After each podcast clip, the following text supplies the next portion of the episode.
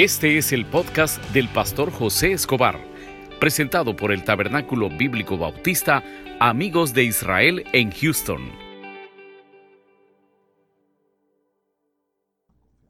Abramos nuestras Biblias, Salmos 23, 3. Salmos 23, 3. Si gusta desde el 1, un poquito le puede bajar de volumen a ese. Salmo 23, 1, del 1 al 3 vamos a leer. Solo confía en Dios. Solo confía en Dios. Hay unos detalles que vamos a hablar esta mañana que nos van a ayudar y, va a tener usted muchas garantías en, confiar en Dios. Si yo, si yo preguntara esta mañana eh, cómo andan los ánimos de muchos de nosotros, muchos diríamos, mire, no, hay peticiones que no han sido contestadas. Hay, problemas que el año pasado creíamos que este año los íbamos a pagar. Usted me puede decir, mire, le hemos prestado a una, no, no financiera, sino que a una persona y los intereses son altos. Y, y, eso me tiene deprimido, no llegó la provisión. Mire, este año solo confía en Dios. Esa es la solución. El problema que usted en el 19 o en otros años pasado, su confianza no estuvo en Dios. Yo tenía un maestro de teología que él era un poco, digamos que especial para las consejerías. Un día llega una persona y le dice, mire, pastor, le, yo entré debiendo, este, perdón, eh, yo debo X cantidad de dinero, le, y Dios no me ha contestado. ¿Y cuando se convirtió a Cristo? Les, eh, pongamos un ejemplo año 2008. Le, ah, ok, le, ¿me puede traer los estados financieros desde el 2007? Ah, ya se lo llevo, estaba, desde el 2007 estaba endeudado. Decía, pero la culpa era de Dios. No, no era la culpa de Dios. Era la mala administración. Era la mala administración. ¿Qué pasó con ella? No confió en Dios. ¿Qué tiene que hacer usted esta mañana? Aprenda a confiar en Dios y va a hacer, y Dios va a obrar en usted. Mire lo que dice Salmo 23, 1, 3, lo tenemos. Vamos a leer tu palabra, mi Dios, en el nombre del Padre, del Hijo y con el poder de su Santo Espíritu. Leámoslo juntos. Jehová es mi pastor, nada me faltará. En lugares de delicados pastos me hará descansar, junto a aguas de reposo me pastoreará. El 3 me gusta. Confortará mi alma me guiará por sendas de justicia, por amor de su nombre. Oramos, Padre, gracias por esta mañana que nos das. ponemos en tus manos desde ya nuestras vidas, nuestras peticiones. Oramos por este fin de año, que esté lleno de bendición, Señor. Permítenos celebrarlo en familia, permítenos acercarnos a esos seres queridos, hablar con esos seres queridos, Señor y sobre todo oramos para que desde ya tú puedas obrar en nuestras peticiones, en nuestros problemas. Ponemos todo en tus manos en el nombre de Jesús. Amén y amén. Pueden sentarse. Para que usted pueda en este año decir que va a depender de Dios, el primer versículo es clave. ¿Qué es lo que dice ahí, hermano? Jehová, ¿qué dice ahí? Se tiene que dejar pastorear por Dios. Este año que viene, hermano, por ninguna razón, por ninguna razón, usted puede dejar afuera a Dios. Por ninguna razón. Dios tiene que ser prioridad.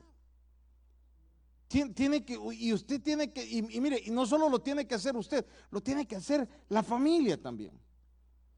Dios tiene que ser lo, más importante y usted no va a tomar una decisión sin antes consultársela. Porque que hay una garantía. que sigue después, hermano? Nada le va a faltar. ¿Por qué le tiene que faltar algo si usted se lo está consultando a Dios? ¿Por qué le va a tener que salir mal algo a usted si se lo está consultando a Dios? Esta es una garantía clara que usted puede tener si usted comienza desde ya a confiar en Dios. ¿Cómo puede dejarse pastorear de Dios? Usted puede decirme, mire, yo el otro año estoy pensando cambiar de trabajo. Pregúntele a Dios primero. Dígale al Señor, Señor, ¿será que me tengo que mover de este empleo? Cualquier decisión que usted va a tomar, pero, pero déjese guiar por Él. Mire lo que sigue, porque son varios versículos, los quiero avanzar. En el número, en el número 2, en lugares de delicados, ¿qué dice ahí? Pastos, ¿me hará qué dice ahí? Va a haber un descanso, hermano. ¿Cuántos no quisiéramos descansar este año, verdad? ¿En qué, hermano? En todos los problemas. En todas las preocupaciones que tenemos. No recuerdo quién publicó, pero fue, me gustó lo que puso alguien. Decía, para esta fecha yo ya tenía el estreno de mi mamá. Y, y, hoy no lo hemos comprado porque no hay dinero todavía. ¿Qué tiempos aquellos de niños? ¿De qué nos preocupábamos? Nosotros ahí andábamos, mamá, mira, queremos comprar cohetes, danos para los cohetes. Y si no, mirábamos dónde agarrábamos monedas para ir a comprar. Pero esos eran tiempos en los cuales que no habían preocupaciones. Y, y, hermano, ¿y qué me quiere decir con eso? Pueden volver esos tiempos si se deja pastorear por Dios. En delicado, y, me gusta aquí porque dice, en lugares de delicados pastos, me hará que dice ahí, hermano, nadie lo va a llegar a molestar. ¿Por qué? Porque el respaldo es Dios. En el primer problema que usted se meta, Dios lo va a sacar. Esa es la garantía de Él. Y sigue todavía ahí. Junto a aguas de reposo. ¿Qué dice ahí, hermano? Yo, les he explicado en otras ocasiones a qué se refiere junto a aguas de reposo. Dicen que las ovejas es el animal más temeroso que hay. Solo para que se haga una idea, el pastor, cuando le va a dar la comida a la ovejita, tiene que revisar, sobre todo en los desiertos, que el zacate que va a consumir o el pasto que va a consumir no lleve espina. Porque la ovejita solo llega, come, come, come, y si se traga la espina, se murió. Entonces el pastor tiene que estar en eso. Otra de las cosas, que el agua donde va a tomar no tiene que estarse moviendo, si no, no toma. Entonces el pastor se encarga de que vaya una por una a tomar agua, porque tienen un detalle. Si el agua está sucia, no se la toman. Y la ensucian ellas mismas cuando meten las patitas y comienzan a mover. Eh, la ensucian ellas mismas. Entonces, cuando está hablando, es que Dios le va a tener el cuidado de todo, la alimentación espiritual primero. Lo va a pastorear de una manera que usted va a crecer espiritualmente me va a pastorear en, la manera que donde usted se va a manejar este año, usted no va a estar preocupado, siempre va a haber agua. Y mire el 3, esto me gusta. Confortará, ¿qué dice ahí, hermano? Nos va a fortalecer. Nos va a fortalecer, si usted confía en Él. ¿Y a qué se refiere eh, fortalecer, hermano? Todos, todos más de un problema este año nos quitó el sueño. A todos. A todos más de un problema en esta mañana nos puede estar quitando el sueño. ¿Sabe qué? Dígale al Señor, dame fuerza, hombre. Ayúdame a, tomar fuerza y a estar tranquilo, porque después sigue aquí, porque aquí me estás diciendo que me vas a guiar por sendas de justicia. Ayúdame a tener más fe. Ayúdame, eh, eh, por, no decirle al Señor, ¿por qué no me pueden dar un milagro adelantado? Y mire lo que sigue y me guiará por sendas de justicia, por amor de qué dice ahí, hermano. Y esto es por misericordia. Ahora, mire otro más. Proverbios 3:26.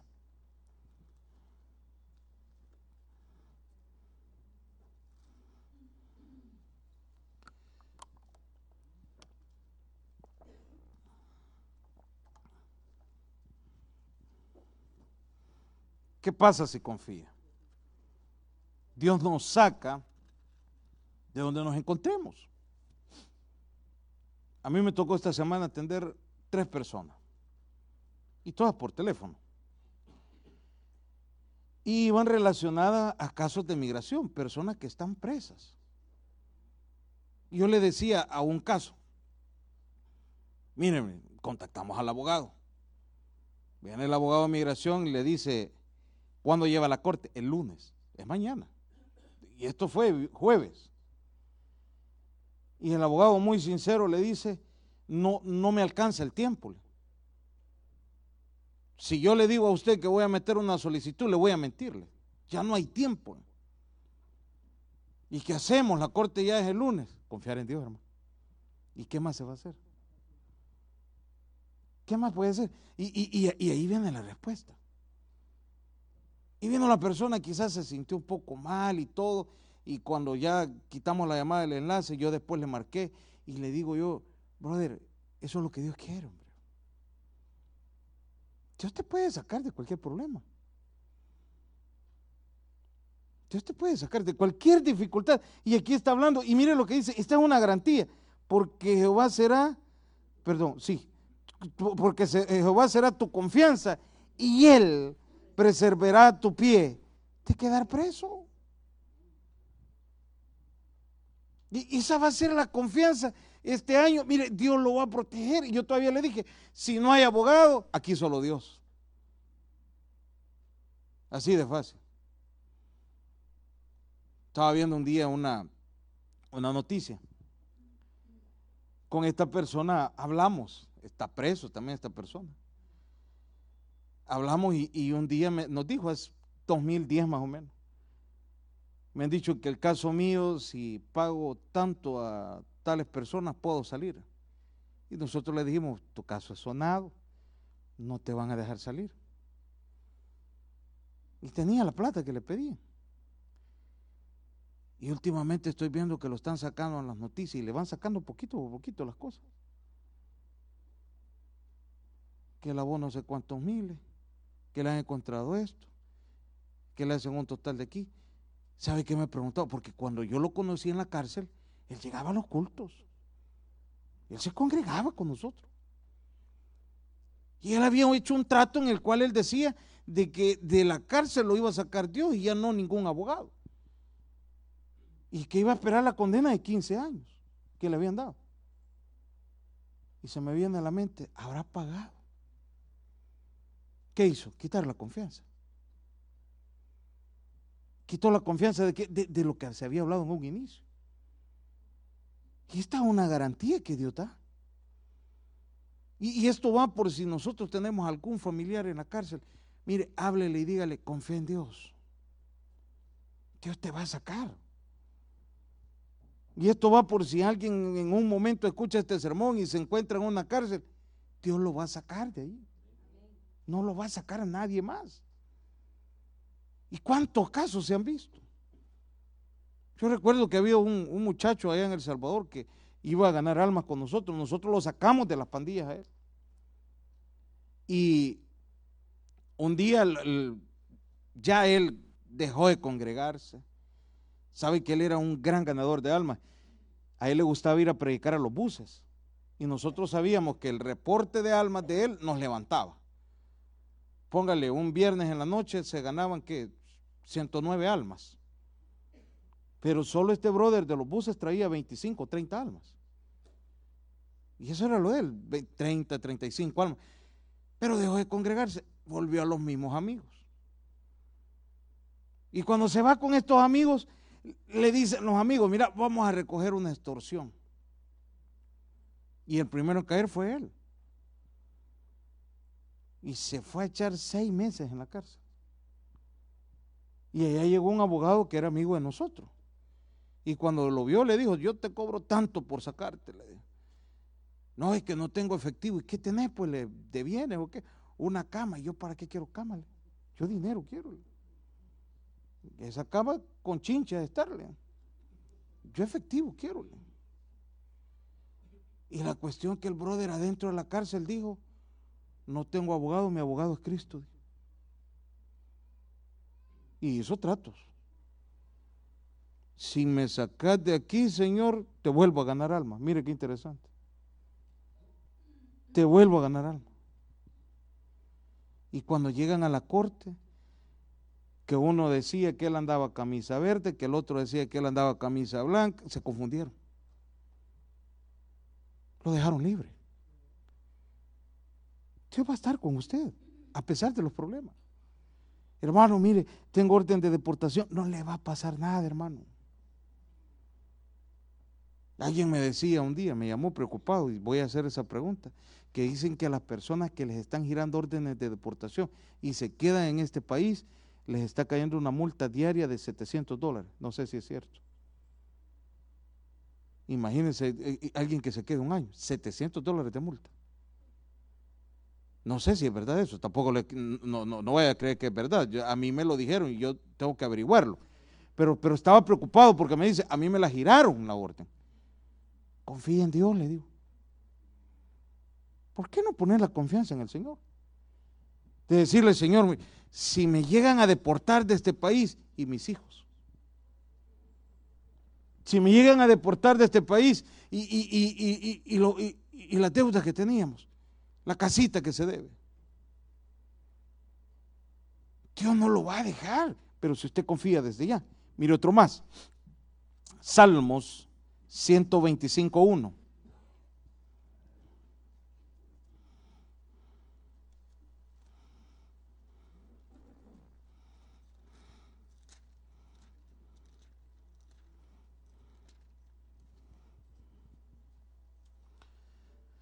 Salmos 125.1.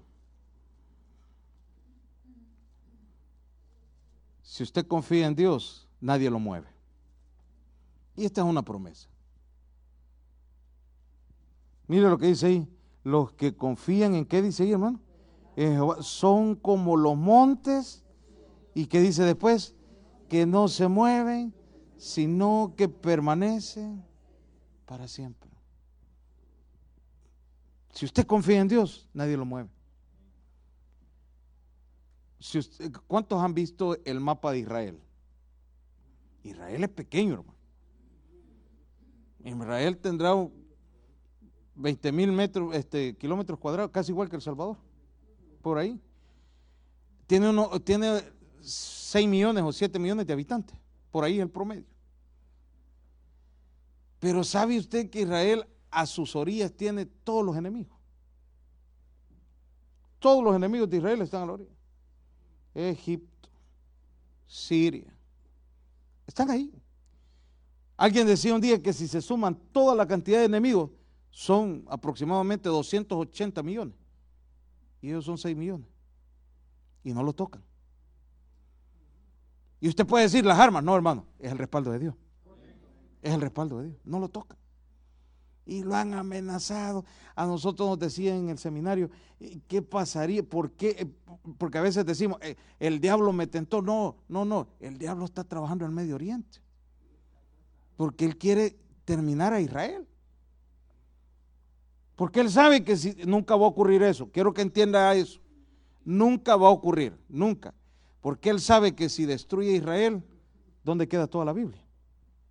¿Me entiende lo que le quiero decir? Pero no va, no va a ocurrir porque Dios lo protege. Aparte que es la tierra prometida de Dios, porque es la tierra de Dios, e, e, es el pueblo de Dios, Dios lo protege. ¿Qué otra razón tiene por qué lo protege? Porque la prioridad de ellos es Dios, hermano. Vaya usted un viernes en la tarde a Israel, todos los negocios cerrados. Vaya un viernes. Y, comienza la adoración, la preparación para el Señor. Mire, yo a veces ando por la parte aquí de la Fondren. Van a haber muchos judíos que van para su sinagoga. La prioridad es Dios. ¿Por qué no copiar eso, hermano? ¿Qué, hay que copiar, hermano? Que la prioridad sea Dios. Fíjense que le voy a contar algo que me gustó de mis dos hijos. Y no voy a creer que es algo que yo se los dije obligados a ellos, a los dos. Terminando este culto, yo voy para Dallas. Y le digo yo a la Rebeca, ¿quieres ir? Me toca servir, me dijo. Pero le vi unas ganas de ir. Pero no me voy a servirme. Y la prioridad de ella es el servir. Y, me impresionó. Y le digo a, José, ¿a qué le gusta ir? ¿Querés ir a Dallas? ¿Vas a ir? Sí. No, yo no. Me ¿Y por qué vamos? Le digo. Es que hoy es el último ensayo del drama. Los dos en servicio. Y yo dije, estos ya se van a ir de cola parada conmigo. No, se quedan. ¿Por qué no tener esa prioridad con Dios, hermano? Me dejaron los dos impactados. Hoy, hoy fue eso. Y a mí me gusta llevarlo porque yo quiero que ellos se recuerden. En mi locura, yo digo, cuando ellos tengan unos 40 años, digan, aquel viejo me sacaba, me llevaba a aquella gasolinera a tomar un fresco. Eso quiero que ellos digan. Pero la prioridad es Dios ya. ¿Y qué, pasaría si usted este 2020 su prioridad es, Dios? Nadie lo mueve, hermano. Nadie. Y, ahí está una garantía. Mire lo que dice ahí. Los que confían en Jehová son como el monte de Sión. ¿Qué dice ahí, hermano?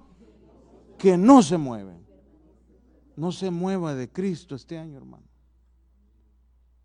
No se aparte. Y si usted no se aparta, usted va a estar protegido. Y dice aquí, sino que permanecen para siempre. Y mire lo que dice en el 2, como Jerusalén tiene montes alrededor de ella, así Jehová está alrededor. ¿De dónde dice ahí, hermano? ¿Y qué dice después, hermano? Hasta un corito hay de eso. Hasta un corito. ¿eh? Ahí va a estar Dios. ¿Cuándo? Siempre. Pero si Dios es prioridad. Si Dios es prioridad. No sé quién dijo un día, aquí, aquí en el púlpito lo dijo, me gustó. Yo estoy en el cristianismo gracias a las oraciones de mi mamá. Gloria a Dios. Esa señora no se movió. No se movió. Otro que puede decir lo mismo soy yo. Yo estoy aquí porque hubo una mujer que oró por mí que era mi mamá. No se movieron. ¿Y, cuál fue el fundamento de confiar en Dios? ¿Cuál tiene que ser el fundamento suyo? Confiar en Dios. Mire otro más. Salmos 41.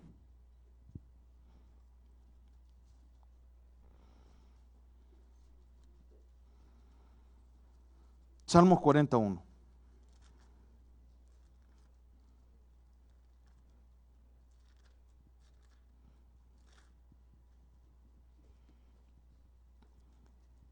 Si hablamos de confiar en Dios, usted va a orar, amén o no amén. Pero espere.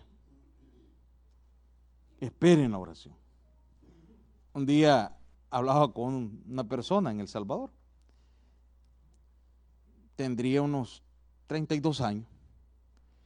Pero se había, se había separado con su pareja.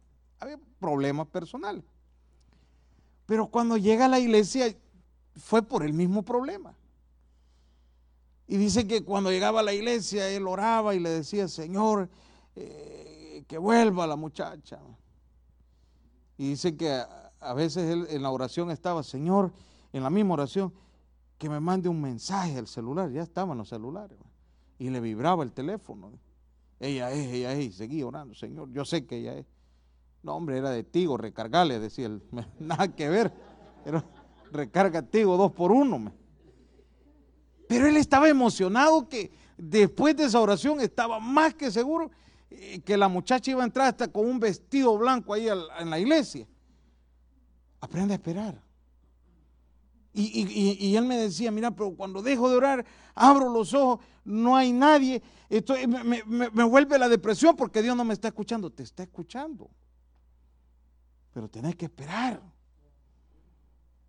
La oración tiene una espera. Entonces aquí el salmista está hablando y dice, pacientemente esperé. ¿A quién dice ahí, hermano? En la oración espérelo. Espérenlo en la oración. No, no se desanime en la oración. No se desanime. Hay, un amigo de nosotros aquí en, en, en Maryland cuando nació la hija de él, venía con, yo no sabía eso, él me lo estaba contando un día, venía con el pie dobladito. Entonces la niña iba a caminar mal. Y dice que cuando él vio eso comenzó a ir todas las noches a la cunita de la niña a orar y a sobarle el pie. Señor, recupera este pie, Señor, sana este pie. Mi niña al crecer, eh, creo que es lo que más sufría él, ¿verdad?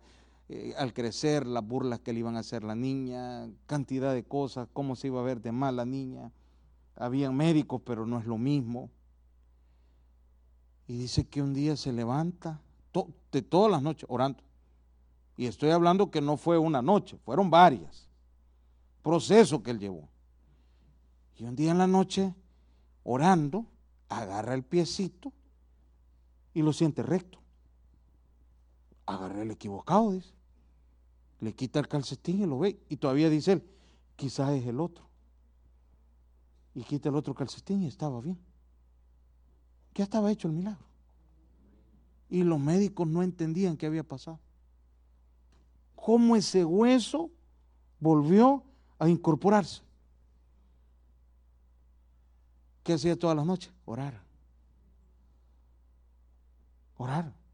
Y el siguiente día, ¿cómo amanecía el piecito? Doblado. Pero ¿qué hacía él? Orar. ¿Hasta cuándo dejó de orar? Hasta que vio el milagro. ¿Y sabe qué me dice él? A toda iglesia que llego, yo lo testifico. Porque sé el gran milagro que Dios ha hecho en mi hija. ¿Por qué no hace usted lo mismo este año? ¿Cuántas oraciones dejó tiradas allá por enero porque las comenzó a orar el 1 de enero y el 15 no se la contestó? Y ya no siguió. ¿Usted cree que eso es esperar? De la lista de peticiones que nosotros damos todos los años, eh, que le ponemos las 10 peticiones de enfrente y las 10 cosas que usted le va a entregar a Dios. ¿Sabe qué es lo chistoso? Que el 2 de enero las encontramos tiradas aquí. Y yo digo, ¿y, la lucha que iban a tener en la oración? Esto es de tener paciencia, hermano. Mire, mire qué dice el versículo. Pacientemente esperé a quién dice ahí. A Jehová. Espere en la oración. Hable con Dios con tiempo. Mire, este año yo creo que la prioridad sería apartar un tiempo necesario para Dios en oración. Usted puede decir de 6.50 de la mañana o de seis y media a 6.40 eh, de la mañana o 6.50, los minutos que usted le quiera agregar son para Dios. Apártelos. Mire otro más. Josué 1.8.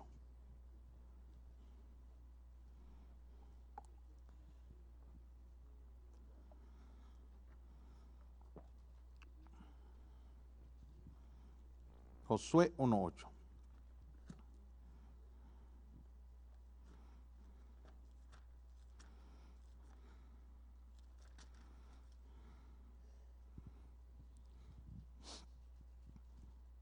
¿Lo tienen ahí? Su Biblia. Mire qué fecha le estoy diciendo, 22 de diciembre. Este año compre una buena Biblia, hermano. Lea su Biblia. 22 de diciembre, dedíquele tiempo a su Biblia. No me diga que no tiene tiempo, sí hay tiempo. ¿Sabe hasta dónde está eh, eh, el, extremo de, de, poder este, leer la Biblia? Que si usted no quiere leerla, la pone en audio. Y ahí la va escuchando. Ahí la va escuchando. Pero es necesario que este año le dedique tiempo a la Biblia. Que la palabra de Dios este año no vaya, no vaya a creer usted que esto es un libro de suerte. La voy a llevar porque hoy voy a ir a pedir trabajo, que me dé suerte. No, no se lo van a dar el trabajo. Por creer que esto, esto no es de suerte, esto es de bendición. Es la palabra de Dios. Y aquí hay una promesa si usted lee la Biblia, ¿qué dice ahí? Nunca se apartará de tu boca este libro de la ley, sino que de día y de noche, ¿qué dice ahí? De día y de noche, ¿qué dice ahí? Léalo. Lea la Biblia. Este año aprenda más de la palabra. Y sigue todavía aquí. Mire la promesa que hay para que guarde, no solo leerla, ¿verdad? Sino aplicarla y haga conforme a lo que en ella está escrito. Aplique la palabra. La palabra de Dios, aplíquela y, no, no, no solo la va a leer, póngala en práctica. Porque aquí viene la garantía. Mire lo que dice ahí. Porque entonces harás prosperar tu camino. ¿Y qué dice? Ahí está la garantía. Si usted se hace este año el propósito de leer la palabra, usted va a ser sabio. Usted, usted, usted va a tener el respaldo de Dios. Mire por ir avanzando porque son varios, quiero que lo veamos todos. Proverbios 14, 26. Oh, no, no, no, Salmo, este, Josué 24, 15. Este es muy conocido por todos. Josué 24, 15.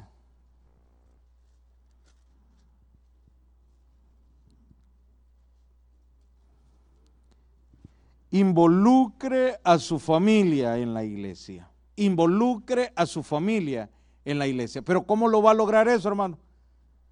Tomando usted la decisión primero. Tome usted la decisión.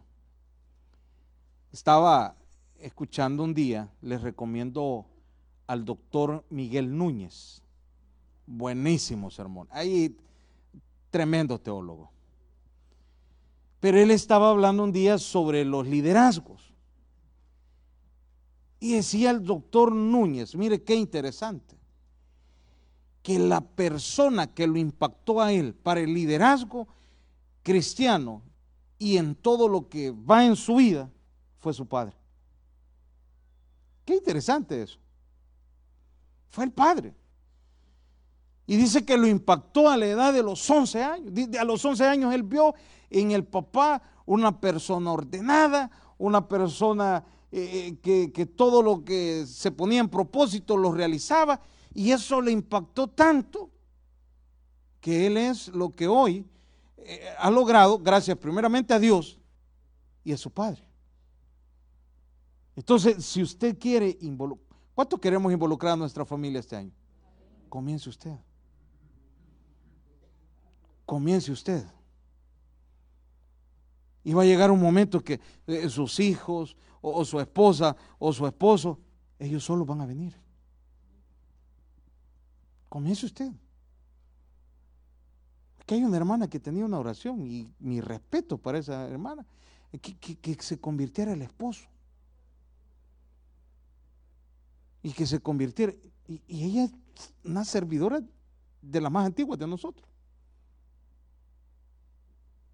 Y siempre invitaban al esposo y el esposo decía, es que las camisas mías no, no, no, no son adecuadas porque le gusta usar camisas de deporte. Y aquí celebramos el domingo deportivo, ¿se acuerdan? y que todos tenían que venir con una camisa de deporte.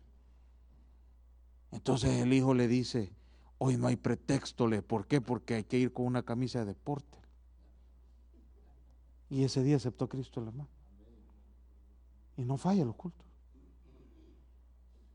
Pero una persona que tomó el reto, la esposa. ¿Cómo lo tomó? Con su servicio. Quiere impactar a su familia usted. Y, aquí tiene la familia ella completa. ¿Quiere usted impactar a su familia? Hágalo usted primero. Hágalo usted, cambie usted primero. Yo quiero a mi esposa, yo quiero a mi esposo, o quiero a mis hijos en la iglesia. Impáctelo usted primero. ¿Con qué? Con su testimonio, con su servicio. Y aquí dice, y si mal os parece servir a Jehová, escogeos hoy, a quién servís. Si a los dioses a quienes sirvieron vuestros padres cuando anduvieron al otro lado del río, o a los dioses de los amorreos en cuya tierra habitáis. Pero ¿qué dice ahí, hermano? Pero ¿quién se pone primero ahí? Josué, ¿verdad? ¿Sabe qué quería decir Josué? Pero yo voy a servir a Dios. Y si me casan también, lo vamos a servir, pero primero va Él.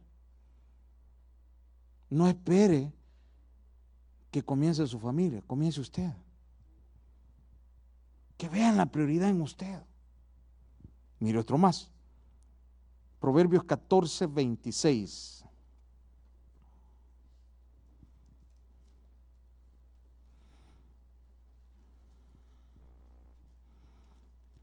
Proverbios 14, 26.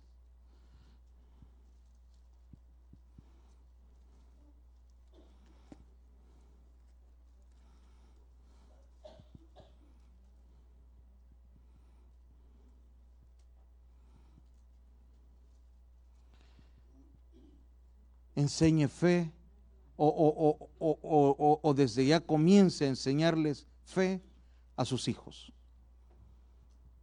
Cuando sus hijos tienen sueños grandes, no sueño de dormir, ahí despiértelo. Estamos hablando aspiraciones. Aspiraciones. Ah, dígale a él, orale a Dios. Orale a Dios. Eh, yo a veces voy a, dejar a, no, perdón, mi hijo siempre va conmigo a dejar a, a mi hija en la escuela. Cuando venimos de regreso, pasamos por una colonia donde hay unas casas, hermano, que uno dice, con solo que me dejen limpiar esos vidrios, yo me quedo a vivir aquí. Sí, que son lujos de casa. O que me digan con echarle agua todos los días a la yarda. Y ahí van los dos peleando. Esa casa va a ser mía, aquella va a ser mía, esta va a ser mía. Una de esas te voy a dar, papá. Me. Ojalá, digo. ¿Y sabe qué les digo yo a ellos? Primero, pídanle a Dios. Y segundo, estudien.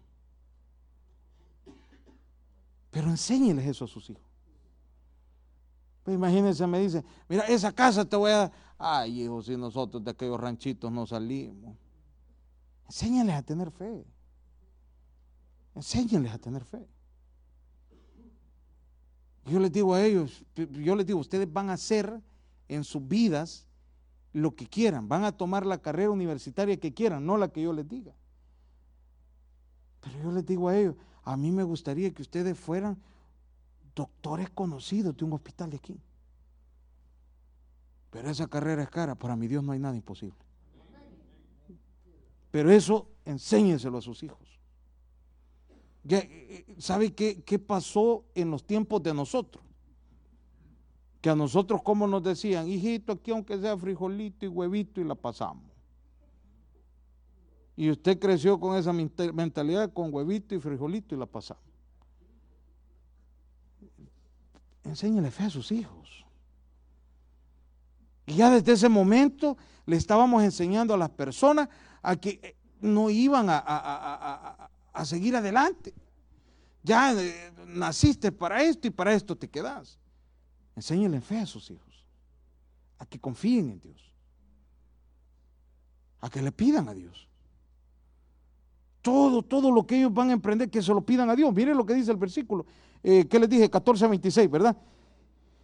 En el temor de Jehová está, que dice ahí, hermanos? La fuerte confianza. Primera parte, en el temor de Jehová. Un buen testimonio. Padre de familia, un buen testimonio. Y sigue después ahí. Y esperanza tendrán, ¿qué dice ahí, hermanos? Esperanza en quién? En Dios. Porque usted se la enseñó. Dígale a sus hijos cuando se suban a su carro, este carro lo dio Dios y pedirle uno igual a Dios. Y que le digan, mamá y, o papá, y el trabajo que tenés, lo dio Dios. El negocio que tenés, papá, ¿cómo lo hiciste? Lo regaló Dios. Y que ellos comiencen a ver que todo lo que tenemos lo ha dado Dios, hermano. Y que ellos puedan decir, si Dios le dio eso a mi papá, puede conmigo. Pero enséñenle la fe a sus hijos este año. Dígale a sus hijos, eh, vamos a comenzar a orar desde ya por, por, por sus carreras.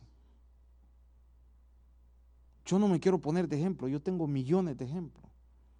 Pero hable con cualquiera de mis dos hijos en la mañana cuál es la oración que yo hago con ellos. Pregúnteles. Pregúnteles cuál es la oración. Y siempre están que Dios les dé unas carreras prósperas. que Dios les dé una familia cristiana. Que la Rebeca se case a los 50. Ahí está la oración. Ahí está la oración. Esa, ¿por qué? Pídaselo. No, ya le dije a ella que ella se queda conmigo a cuidarme. Eso es lo que habla la, Biblia. Enséñale a sus hijos eso, hermano, desde ya. Mire, por ahí avanzando. me van a enojar las niñas, no me le digan. Proverbios 3.5. Proverbios 3.5.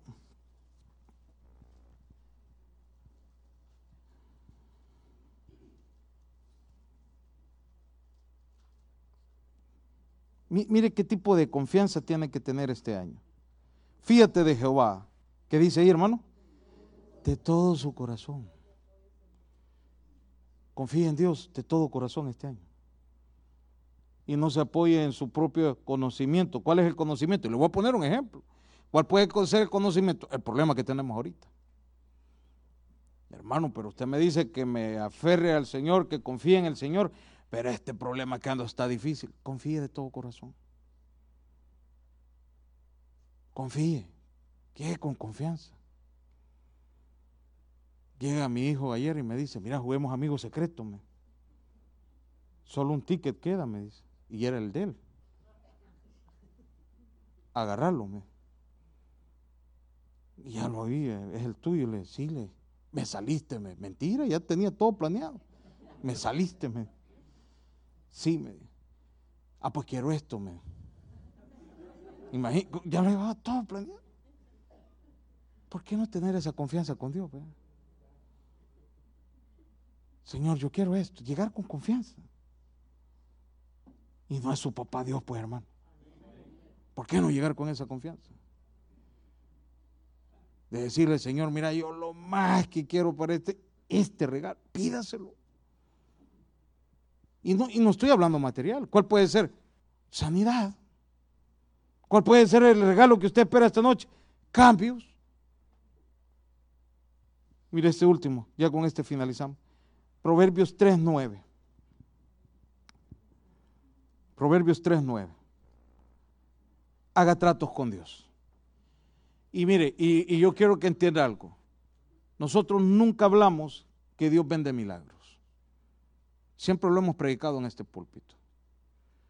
Pero yo solo le voy a hacer una pregunta. Si usted me dice, este año las finanzas no subieron, solo le hago una pregunta. ¿Cómo estuvieron sus diezmos? Y no son obligación.